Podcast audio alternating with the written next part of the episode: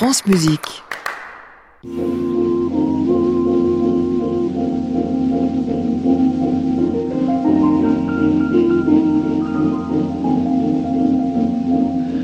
le jour, toute la nuit, bien que toi toujours, toujours j'en suis ébloui.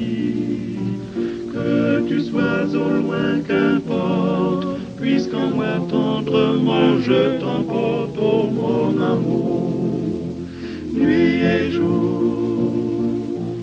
Bonsoir à tous et bienvenue dans le Classic Club sur France Musique tous les soirs de la semaine, 22h en direct depuis l'hôtel Bedford à Paris.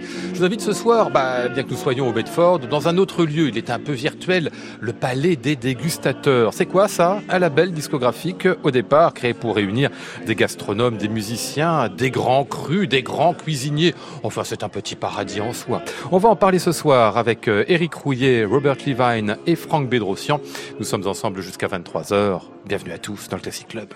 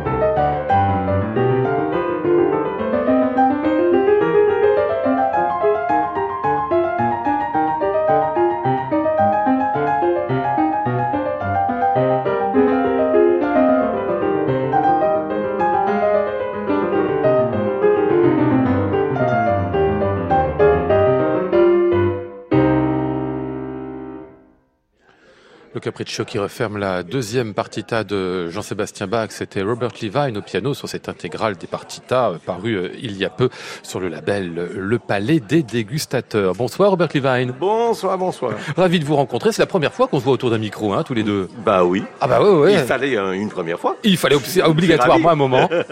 vous êtes américain, je le rappelle, Robert Levine. Vous êtes quelqu'un qui a travaillé en France. On en reparlera plus tard dans cette émission, ce qui explique que vous parliez un français absolument merveilleux. Ah bah vous êtes gentil. Grand spécialiste de Jean-Sébastien Bach, c'est ce qu'on dit. C'est plaît ce mot de spécialiste, c'est peut-être pas un très joli mot pour la, la si belle chose que c'est, la musique de Bach. On n'aime pas être spécialiste, mais enfin tout ça date euh, de l'année 59 quand il y avait une émission à la télévision avec Reinhard Bernstein et il a fait un exposé de, de Jean-Sébastien Bach en jouant des extraits de, du Magnificat, de la Passion selon Saint Matthieu, etc. J'étais emballé, euh, là, là c'était le coup de foudre. Alors je voulais tout de Bach à une époque où les œuvres complètes de Bach n'étaient plus disponibles. Et puis en 61, j'ai appris l'édition nouvelle des œuvres complètes de Bach. Alors là, je suis allé dans les genoux et j'ai dit, ben, il faut, il faut, il faut que, que, j'obtienne ça. Et mes parents ont dit, bon, on n'a pas les moyens. Et mon oncle, qui était l'ange musicien dans notre famille, a dit, c'est moi qui vais, qui vais, qui vais payer ça. Et ça, c'était le voyage à Paris, entre bah autres. Hein. il, a payé aussi le voyage à Paris. Ah, là, ça venait juste après. Oui. Sacré tonton, ça. Musique de Bach que vous avez fait. Alors, on se souvient par exemple de cette intégrale euh, du clavier bien tempéré euh, que vous présentiez sur plusieurs instruments différents. Il y en avait quatre, cinq même pianoforte, clavicorde, clavecin. Vous passiez de l'un à l'autre en fonction des œuvres. C'est ça.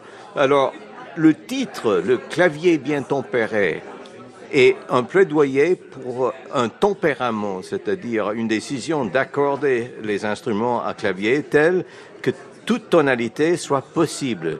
Donc ça n'a rien à voir avec le tempérament égal où les intervalles sont toujours les mêmes. Mm. Hein. Et donc, étant donné que ce titre était le clavier et pas le, le clavecin ou l'orgue, euh, j'ai pensé qu'il adresse toutes les possibilités instrumentales. Donc il s'agissait de choisir, selon la facture de la musique, l'instrument qui serait le plus approprié euh, en regardant par exemple s'il y a des tons qui sont gardés très très longtemps, 3, 4, 5 mesures, alors c'est fatalement l'orgue. Mhm. Pour les autres, il y a les subtilités. Vous êtes bien amusé avec ça d'ailleurs, hein Oh oui, beaucoup, beaucoup. Et j'ai consulté avec les experts pour avoir leurs opinions. Mais finalement, ils disent, oh non, non, laissez, laissez-moi euh, dehors de l'affaire, c'est à vous. Hein. Euh, vous avez fait beaucoup de choses aussi, euh, Robert Ivan, du côté de compléter les œuvres musicales de Bach, de Mozart en particulier. On va y revenir tout au long de cette émission. L'idée de reprendre des œuvres inachevées et de leur donner, de leur réinventer une fin. Mais aussi un côté compositeur là-dedans, parce que vous l'avez été, compositeur. Oui, euh, tout cela a débuté pendant le, mon temps à Harvard en, étudiant. Euh, un copain est venu et a dit je, je, veux diriger le requiem de Mozart. Est-ce que tu jouerais la partie d'orgue J'ai dit oh, fantastique. Il dit, et euh, la nouvelle édition vient de paraître et là il y a une esquisse pour une fugue qui termine le requiem Mozart, euh, qui a été laissé inachevé de Mozart et l'assistant Sussmayer n'avait pas eu le courage d'achever ça. Est-ce que tu, tu aimerais achever ça et on va l'exécuter? Ça va pas Hein?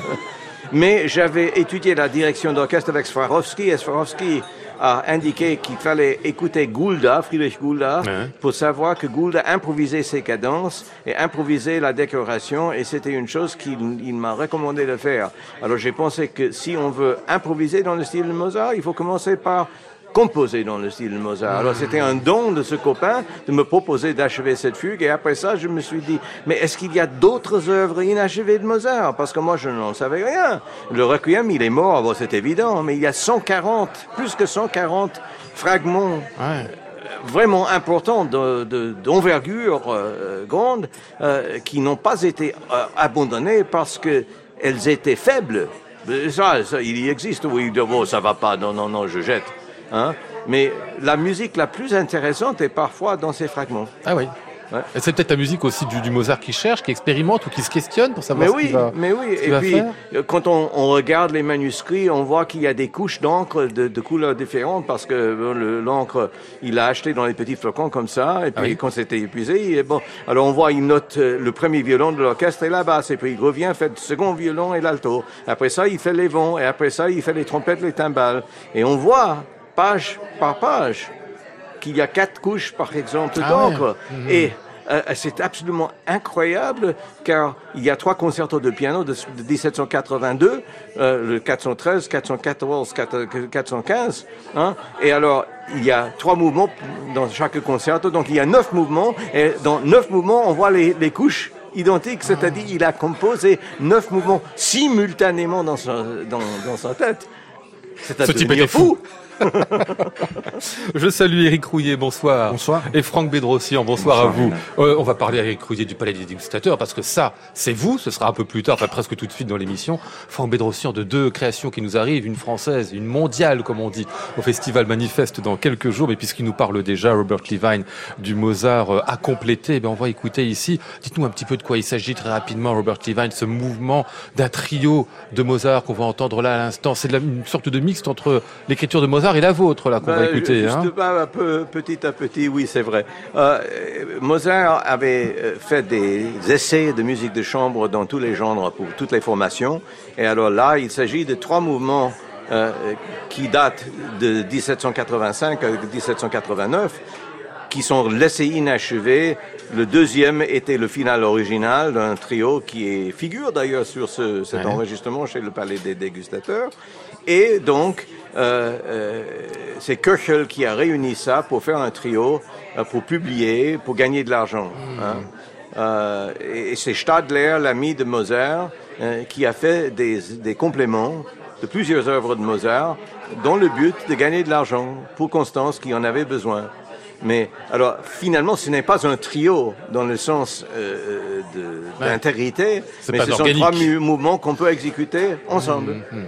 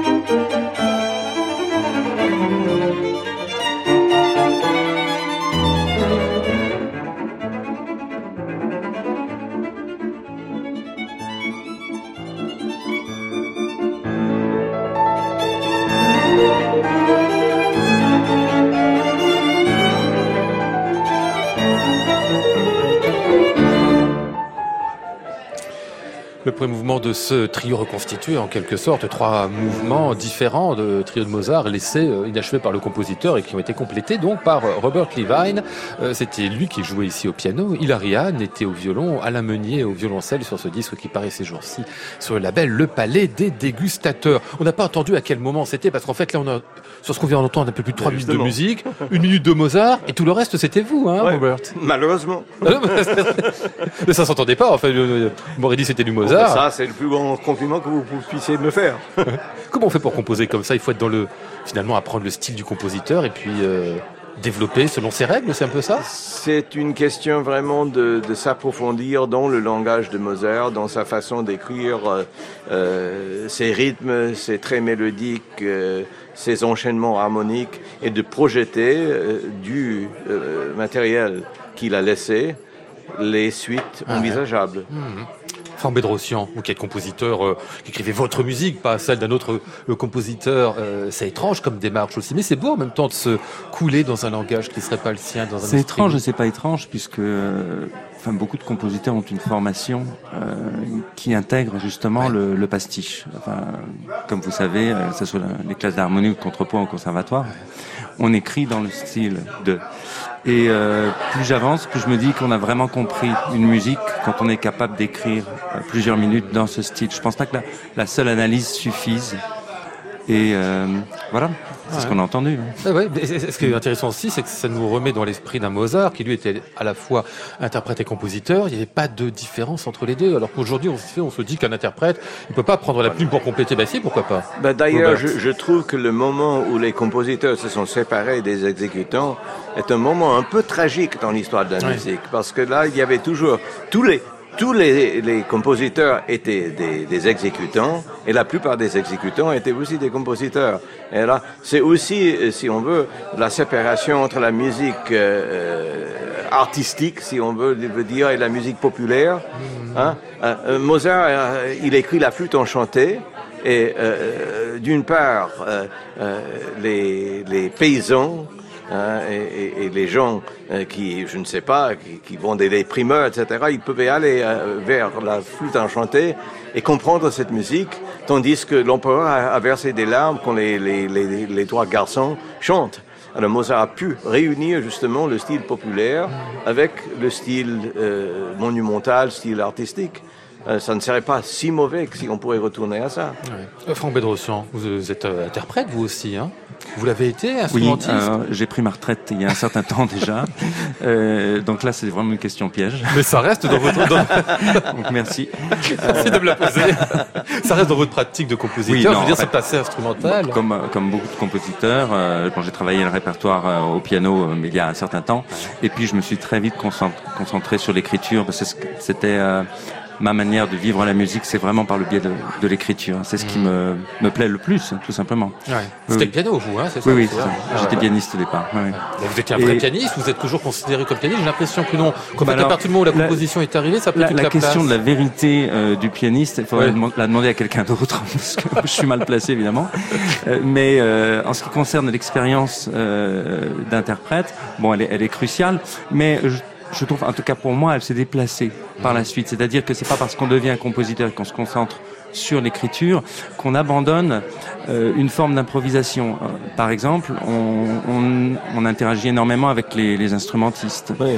et de manière très, j'irais à même à, à, même la chair du son et euh, par le biais de, de séquences, enfin de, de, de séances d'improvisation ouais.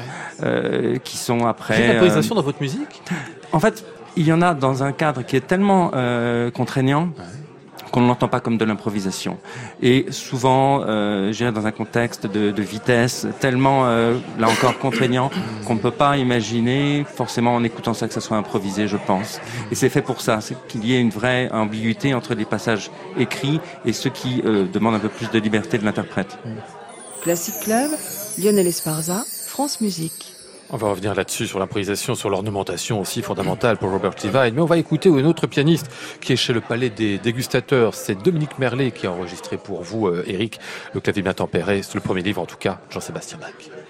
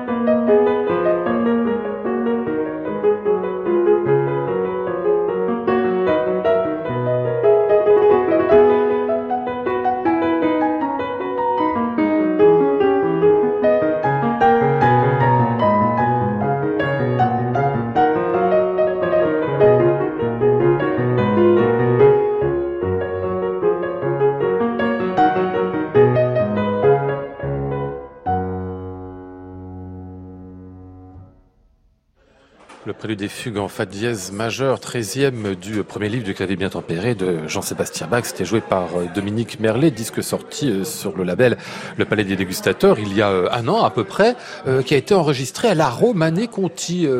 C'est le principe de votre label, hein, Éric Rouillet, c'est-à-dire d'enregistrer dans des lieux très particuliers, des lieux qui sont des lieux de vin, qui sont des lieux de bah, dégustation et de plaisir. Donc, hein. Oui, alors des lieux atypiques, des lieux où on est les bienvenus, des lieux euh, un petit peu mystérieux parce que en fait depuis euh, une vingtaine d'années euh, je suis proche du monde du vin par mon métier de caviste et j'organise des concerts privés auprès de vignerons mélomanes et je suis fasciné par certains musiciens, par certains artistes euh, évidemment Robert qui est, qui est, ici, mais Dominique Merlet également. Euh, c'est Gérard Poulet qui a été un peu l'initiateur de mon aventure euh, musicale. Et euh, j'ai proposé, euh, parce que mon label date d'il y a seulement 5 ans, ouais. ça s'est décidé de façon très, j'ai envie de dire, très, très, presque accidentelle, puisque on, on déjeunait avec Gérard Poulet. qui était qui était qui était triste de, de du constat de euh, de l'abandon des maisons de disques euh, euh, par rapport à lui et du fait qu'on l'ait mis quand même au placard. Et je lui ai demandé s'il était intéressé de, de, poursuivre sa carrière discographique. Et là, il y a une flamme qui s'est réveillée dans ses yeux. Et on a, on a, on a voulu, pour s'amuser, enregistrer un premier disque. Et puis là, j'en suis à une vingtaine. Ah oui, déjà? Oui, oui, oui. Et, et, et donc. Dominique Merlet était un peu dans le même cas, et je, quand je lui ai proposé d'enregistrer Clément Tempéry, il n'était pas du tout d'accord.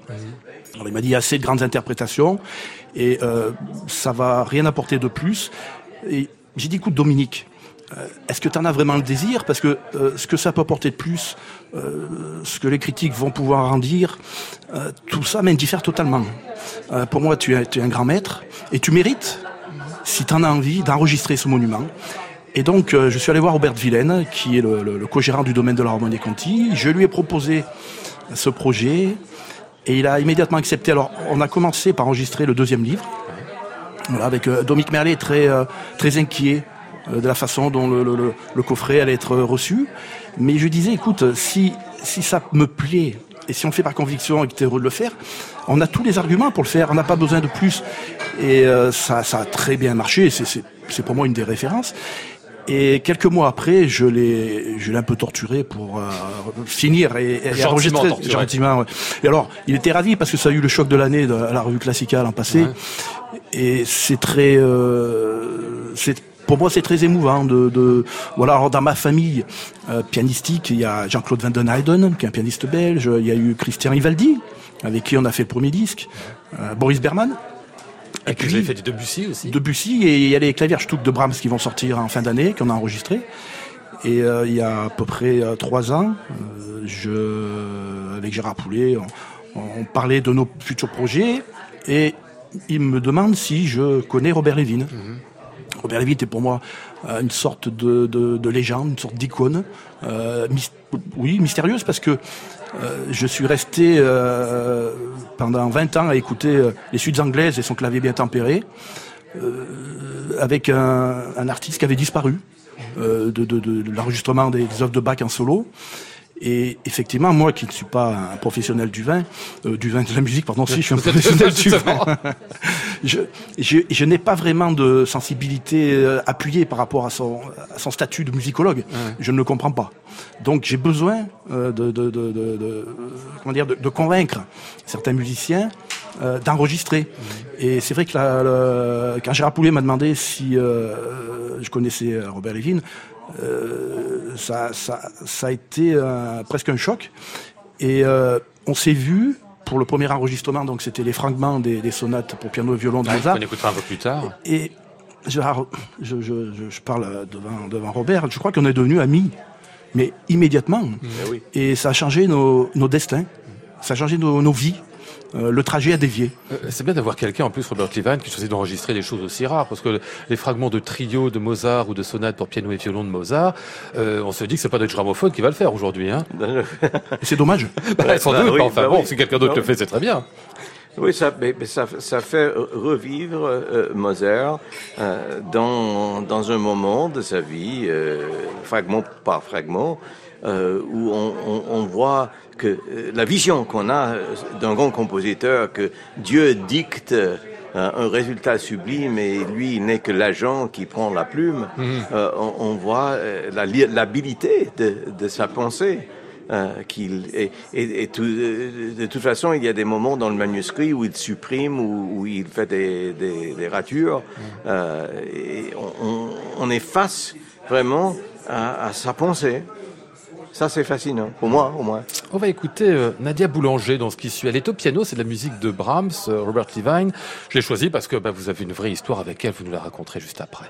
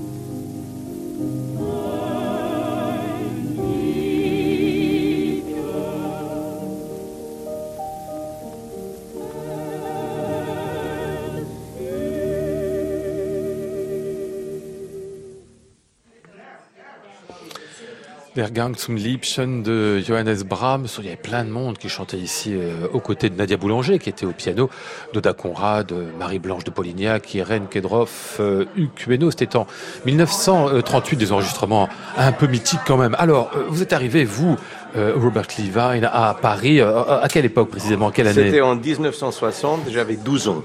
12 ans? Vous êtes allé directement chez madame C'était le petit Enfin, gosse. mademoiselle. qui elle, elle en avait pas mal de petits gosses qu'elle aimait beaucoup. Idil Biret, qui est venu, je crois, à l'âge de 7, et, et bien après moi, euh, alors Émile Naumov, à l'âge de 8 ou 9 ans. Euh, il y en avait d'autres. Yung Shen, un chinois américain, un compositeur qui venait à l'âge de 12 ou 13 ans. Mais elle adorait les petits pour faire souffrir les grands. Comment ça Non, mais parce qu'on est plus souple quand on est jeune et elle, elle a demandé des choses absolument sadiques, euh, parfois, euh, qui ont, ont fait trembler alors, les élèves euh, grandis. Euh, je n'oublierai jamais des, choses comme ça. Par exemple, une fois, elle faisait travailler le, prélude ré majeur du premier livre du, clavier bien, tempéré. Elle dit, qui sait que ça par cœur? J'ai dit, ben moi, moi. Bon, on va bien voir. hein. Alors je me mets au piano, je me prépare de jouer et dire, ah non, non, non, non, rien jouer, rien. Hein lentement, parce qu'une fois que tu commences, tu gardes le tempo Non. non, non, tu joues rien.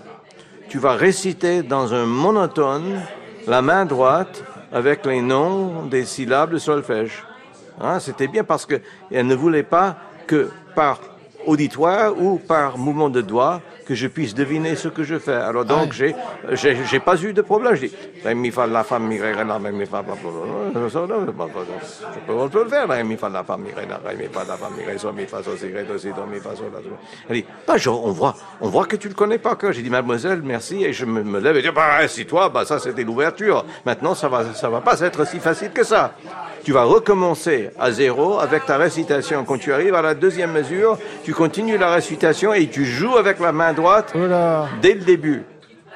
C'est-à-dire, il faut diviser, hein, diviser la le tête en toi, en, en deux, et, et- et de poursuivre ce, ce morceau à, à deux étapes simultanément. À- au moment, j'avais, je ne sais pas, 14 ans, je dis mais ça va pas, ben, elle est folle, hein. Mais après, quand j'ai joué le double concerto d'Elliot Carter, j'ai trouvé cette facilité assez utile. Oui, parce que c'est pas les choses pour rien. Vous dites sadisme, c'est vrai qu'elle était très très dure, hein, avec des exercices absolument délirants. Mais ça permettait justement d'acquérir une technique Ben, à la c'est fois ça. instrumentale et C'est ça. C'était une boîte à outils où Ah ouais. tout était présent dont on pourrait avoir besoin dans l'avenir.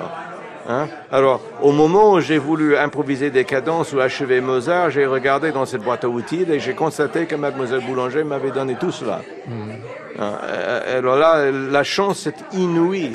hein, et la modestie, qui est euh, euh, suscitée hein, par cette révélation des choses qu'on puisse faire. Hein? Soit on devient arrogant, soit on devient modeste. Alors pour moi, ce n'était pas un choix parce que je savais que ça ne dépendait pas moi. Ça, ça dépendait d'elle. La confiance a été grande, enfin d'elle pour vous, euh, peut-être de manière réciproque d'ailleurs, mais parce que euh, à la fin de sa vie, à Fontainebleau, elle vous a choisi finalement comme une, une sorte de, enfin, de successeur. Quasiment, oui, quasiment. Alors là, évidemment, j'étais étourdi et, et je me suis dit, moi, je peux jamais accepter ça parce qu'elle est, est- est connue dans le monde entier et personne ne sait quoi que ce soit sur moi. Je n'ai pas l'autorité. Qu'est-ce que je vais faire? Mais dire non à la fille d'une princesse russe qui était Nadia Boulanger, bah, c'était pas possible. C'était pas envisageable. Allez, on va vous retrouver Robert Levine sur euh, un autre disque avec des œuvres complétées de Mozart. On en parlait tout à l'heure euh, d'ailleurs avec Eric, c'était avec à vos côtés au violon Gérard Poulet.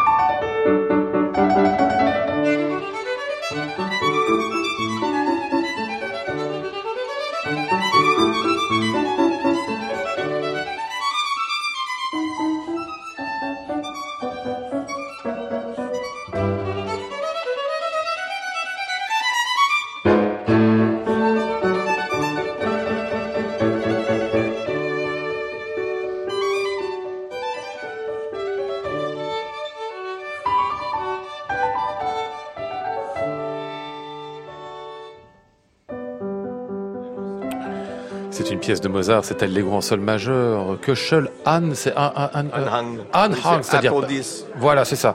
Euh, 47, euh, donc c'était euh, Robert Levine au piano, Gérard Poulet au violon. Le disque est paru il y a trois ans sur le label Le Palais des euh, Dégustateurs. Tout un tas de pièces pour violon et piano de Mozart qui nous étaient ici découvertes, inachevées et donc complétées par vous. Là, dans ce qu'on vient d'entendre, la moitié, la première moitié était de Mozart, la euh, ça. seconde de, peu de- près, de oui. Robert. c'est À ça. peu près, oui. À peu près de la première ça. moitié, la moitié.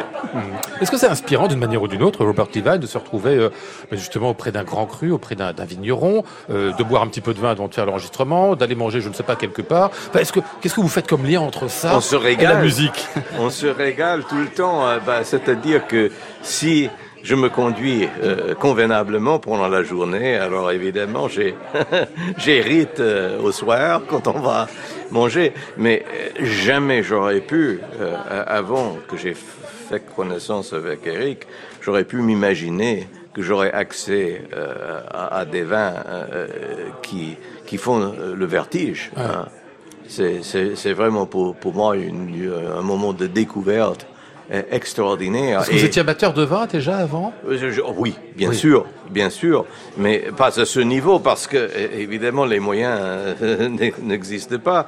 Mais euh, de non pas faire seulement faire connaissance avec euh, les grands vins, mais justement avec les seigneurs du vin, avec un Aubert de Vilaine, avec Pierre-Henri euh, etc. Pour moi, c'est un grand, grand privilège. Quel est le lien pour vous, Éric Rouillet, entre tout ça? Enfin, je veux dire, le, le vin, la musique, c'est juste des analogies qu'on tire entre tout ça, ou il y a vraiment quelque chose, un, une J'ai- sorte de secret commun? Je sais pas, j'essaie de comprendre depuis depuis bien longtemps. Euh, je, je pense que je tourne autour de certaines vérités, mais j'arrive pas à aller les chercher vraiment. Alors je, euh, c'est un exercice souvent de style, euh, d'essayer de trouver des des, des, euh, des- des fréquences ou des passerelles. Euh, c'est pour ça que quand euh, j'ai appris que dans l'émission Franck était là, euh, j'ai souhaité qu'on déjeune ensemble. Et parce que je crois beaucoup à la, à la dimension, euh, au fait de donner un sens. Et c'est vrai que quand on rencontre un musicien, un compositeur, euh, moi, de par mon métier, euh, j'aime bien savoir comment il peut réagir face à une émotion différente. Euh, l'émotion du vin, alors l'émotion d'un grand vin, d'un grand Bourgogne, euh, l'émotion de la gastronomie, parce que je pense que le, le, le musicien ne doit pas s'intéresser qu'à ce qu'il fait, qu'à qu'à- qu'à sa profession. Il doit, il doit être ouvert. Et je pense que cette ouverture euh, sensorielle à d'autres, à d'autres plaisirs, à d'autres communautés d'art, euh, ne peut que les D'abord, ça, doit ça devrait les fasciner et ça peut les enrichir et leur permettre de, des ouvertures nouvelles. Ce que vous venez de dire, Eric, je reprends pardon pour Franck Bedrosian, cette idée de créer des émotions finalement. C'est vrai qu'un compositeur, comme un, vigneron, c'est quelqu'un qui va créer des émotions euh, chez les, personnes qui vont après entendre sa musique ou, euh, goûter ou, goûter son vin. Est-ce que vous avez conscience au moment où vous écrivez, est-ce que vous écrivez dans l'absolu une musique qui doit avoir ses règles propres, ou justement cette question de l'émotion qui va être suscitée chez la personne qui est en face de vous euh, est quelque chose d'important? Oui, en fait, elle a, pour moi, été très importante. C'est vrai qu'on on ne pose pas en, en permanence cette question parce que euh, ça pourrait bloquer le, simplement le flux de l'écriture au bout d'un temps, hein, de se poser euh, tout le temps des questions là-dessus. Mais je me souviens quand j'étais à la, Vita- à la Villa Médicis euh, en 2007-2008, je me suis vraiment posé la question de savoir quel type d'émotion je voulais provoquer. Et euh, quelles étaient les réactions que j'avais et qui étaient assez contradictoires, ce qui était plutôt pour me plaire en fait. J'aime qu'on puisse avoir des émotions contradictoires. Enfin, j'aime l'idée qu'on puisse avoir des émotions contradictoires si on écoute ma musique euh, ou inattendue. Et euh, la question de l'émotion, elle, est- elle est- elle est cruciale pour moi et même. euh, J'aimerais insister sur le fait que c'est une des raisons pour lesquelles je me suis intéressé à la musique du XXe siècle écrite, euh, et ce qu'on appelle la musique contemporaine. Euh, C'était vraiment l'émotion qui m'a qui m'a guidé parce que je me souviens avoir découvert Debussy et Berg euh, comme vraiment des euh, des euh, des compositeurs capables de me faire ressentir des émotions que je ne connaissais pas. Pas seulement des gens qui illu- illustraient des émotions connues ou qui leur donnaient forme, mais vraiment euh, qui ouvraient des portes et des, enfin vraiment des Qui sans eux faisaient- oui, jamais été ouverts. Voilà, c'est ça. Et je me souviens vraiment de la première fois que j'ai écouté Debussy et ça a modifié mon écoute. C'était une nouvelle, une nouvelle expérience. Je dis ça parce que, évidemment, j'écoutais du répertoire beaucoup avant, mais pas seulement du répertoire classique, mais j'écoutais du répertoire et il me semblait que, enfin, maintenant rétrospectivement, que euh, les émotions que je ressentais en écoutant le répertoire, alors peut-être euh, Robert ne sera pas d'accord, mais euh, que les émotions étaient connues, illustrées brillamment, mais que je les connaissais déjà, que je pouvais facilement mettre des mots dessus. Et avec Debussy et Berg, euh, c'est devenu quelque chose d'autre. Le processus s'est inversé, c'est-à-dire que j'avais en face de moi, euh, enfin, dans les oreilles, une musique euh, avec laquelle je ressentais de nouvelles émotions. Et c'est, je crois, ça, cette démarche-là, qui a été cruciale pour moi, parce que je me suis rendu compte qu'en étant compositeur, on n'illustre pas forcément des émotions existantes, mais on peut en créer de nouvelles. Et ça, c'était quelque chose de très très important. Peut-être pareil avec le vin, avec le vin, non, vrai, avec le vin à la gastronomie, euh, c'est vrai que ça vous découvre aussi de temps en temps des grands vins, euh, ce que ce que ce que dit Franck est important. Certains se- suscitent des émotions que vous connaissez déjà, et d'autres créent des émotions, mais ouvrent en effet des, des perspectives en vous-même, hein, Robert Steven. Mais euh, je, je dois dire qu'il y a la variété euh, des émotions de la présentation euh, euh, qui en résulte par les qualités euh, innées des objets qu'on fait, ceci ou cela. Mais il y a aussi les comparaisons, c'est-à-dire le fait de placer une idée musicale euh, euh, à côté d'une autre, ou de, de faire euh, dans un plat, hein, ou dans une séquence de vin, un choix. hein. Tout ça est très très important parce que hein, c'est là d'où d'où sort euh, le mot composition, c'est-à-dire le placement ensemble. Euh, euh, alors il y a des choses qui ont des caractères qu'on reconnaît tout le monde, mais qui ne ressortissent peut-être pas dans leur grande ampleur, jusque ils sont, elles sont placées à côté de quelque chose qui est tout à fait différent.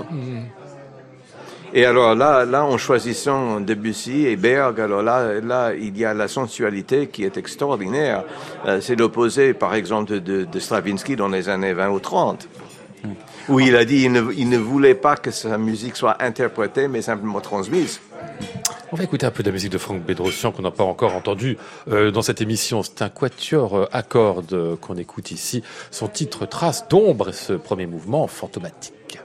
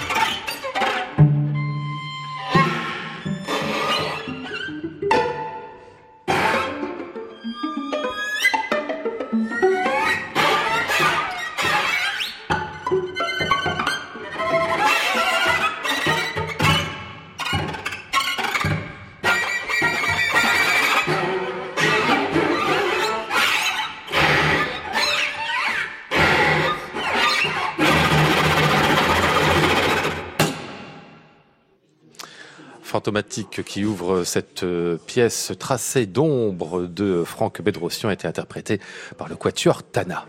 Classic Club, Lionel Esparza, France Musique il y a toujours quelque chose, pas nécessairement de violent, mais d'un peu furieux par moment, d'un peu fou aussi. On a l'impression qu'il devient, il est pas content le monsieur à la fin là. Hein. furieux, faut avouer qu'il y a de quoi quand même, hein, non Ah oui, en général. En général, oui. Comment vous êtes toujours, toujours pareil. Vous êtes calme vous aussi, Franck Bédrossian Faussement, faussement, faussement calme, c'est ça. Hein, ouais. euh, des créations à venir. Bah, la, euh, la, française, on en parlera tout à l'heure. La création mondiale, ce sera dans le cadre du festival euh, Manifeste organisé par l'IRCAM, dont on a parlé avec Franck Madeleiner il y a quelques jours déjà dans cette émission. création mondiale d'une pièce intitulée Le lieu et la formule ce sera le 14 juin à Paris, à la Cité de la Musique, avec l'ensemble intercontemporain et euh, Mathias Pincher à la direction. D'où vient ce titre, le lieu et la formule? Ça quelque chose C'est la, la, fin d'une phrase qui est euh, en fait la, fin d'un poème de Rimbaud, des Illuminations, un poème qui s'appelle Vagabond. Euh, dans lequel Rimbaud évoque euh, ses, aventures et mes aventures avec euh, avec Verlaine. Bon, tout cela est très crypté, mhm. mais quand même, euh, en même temps maintenant assez clair. C'est un poème qui est assez clair. Et euh, pourquoi est-ce que je me suis intéressé non pas seulement à ce poème, mais aux illuminations en général C'est que elles correspondent, enfin ces illuminations correspondent, ce sont les, les, les, derniers poèmes qui sont officiellement en tout cas écrits par Rimbaud, avant qu'il abandonne définitivement la poésie pour euh, devenir marchand de café, enfin contremaître en, à Chypre, euh, puis en Abyssinie, euh, marchand de café et trafiquant d'armes. Et plus le temps passait, et plus je lisais et je relisais Rimbaud, plus cette, ce rapport à la création de Rimbaud était devenu mmh. devenait mystérieux et moi-même a, a fini par m'interroger. Et euh, quand on est doué comme ça, quand on arrive à trouver des choses pareilles, on s'arrête? Oui, ah c'est fascinant. et en même temps, bon, il y a un certain nombre de, de, de facteurs qui ont, qui ont sûrement euh, précipité sa décision. Euh, bon, je peux pas en parler euh, très, long, très longtemps aujourd'hui parce que c'est pas c'est pas le, le lieu, mais c'est vrai que si vous voulez, euh, c'est très violent comme comme cet, cet abandon de la poésie mmh. chez Rimbaud. Et la première chose, euh, la première question qu'on se pose, c'est euh, quel est la, le rapport à la création? Euh, ça interroge le, vraiment le rapport à la création de, du compositeur aussi. Donc j'ai choisi d'inventer une, une, forme qui euh, explorerait peut-être ce, cet abandon de la poésie, qui est très touchant en fait, qui est très euh, très violent comme vous l'avez dit, mais aussi aussi très touchant.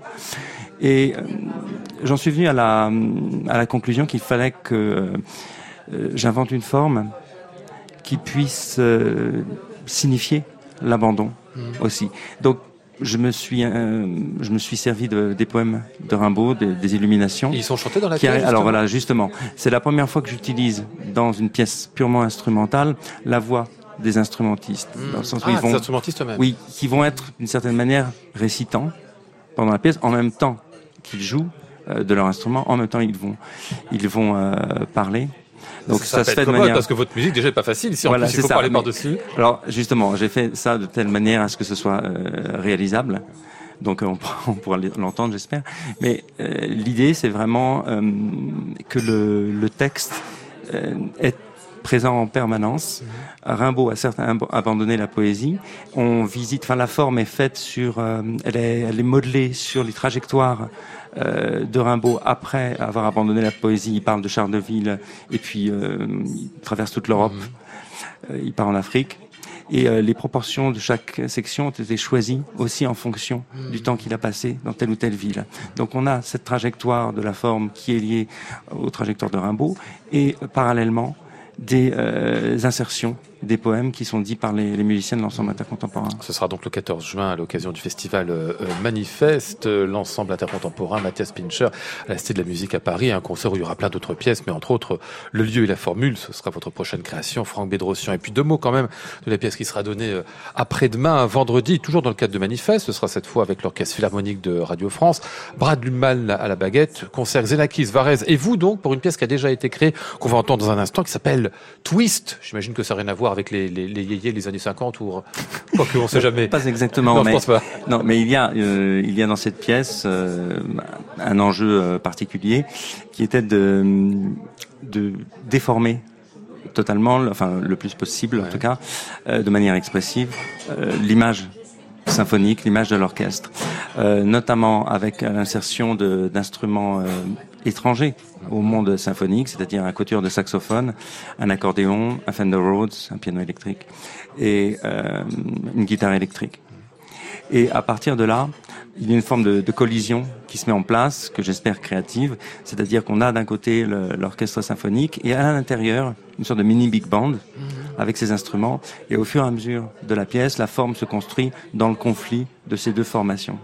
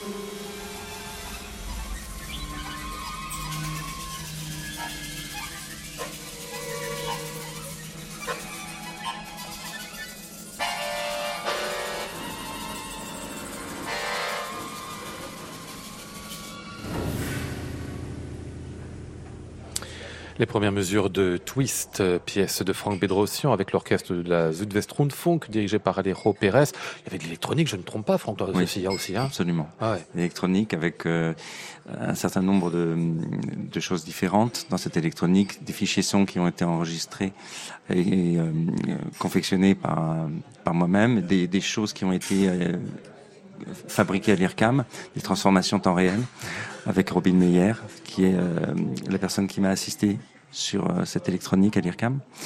Et euh, donc il dialogue avec, avec l'orchestre.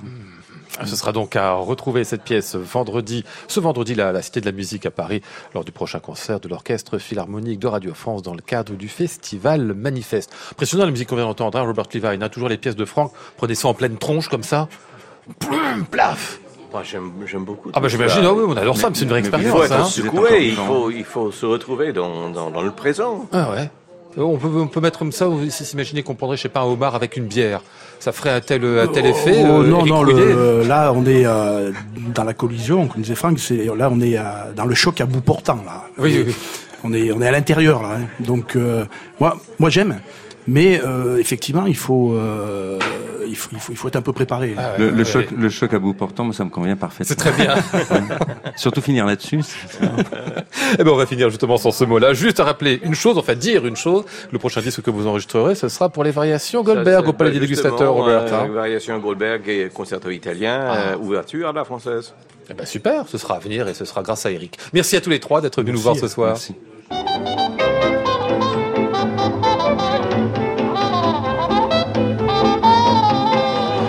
Nous étions ce soir avec Maud Nourri, Flora Sternadel, Olivier Guérin, Fong Maitran et Michel Gassic. Voici le ciel peuplé de ces moutons blancs. Voici la mer troublée, spectacle troublant. Je vous retrouve demain jeudi sous le titre Entre moi et Marée. On sera avec le chef d'orchestre Hugo Rennes, flûtiste également, et avec le pianiste Philippe Entremont. J'entends la ville qui me dit bonsoir et moi sur le quai de la gare, je dis de mon mieux des mots d'adieu. À réécouter sur francemusique.fr.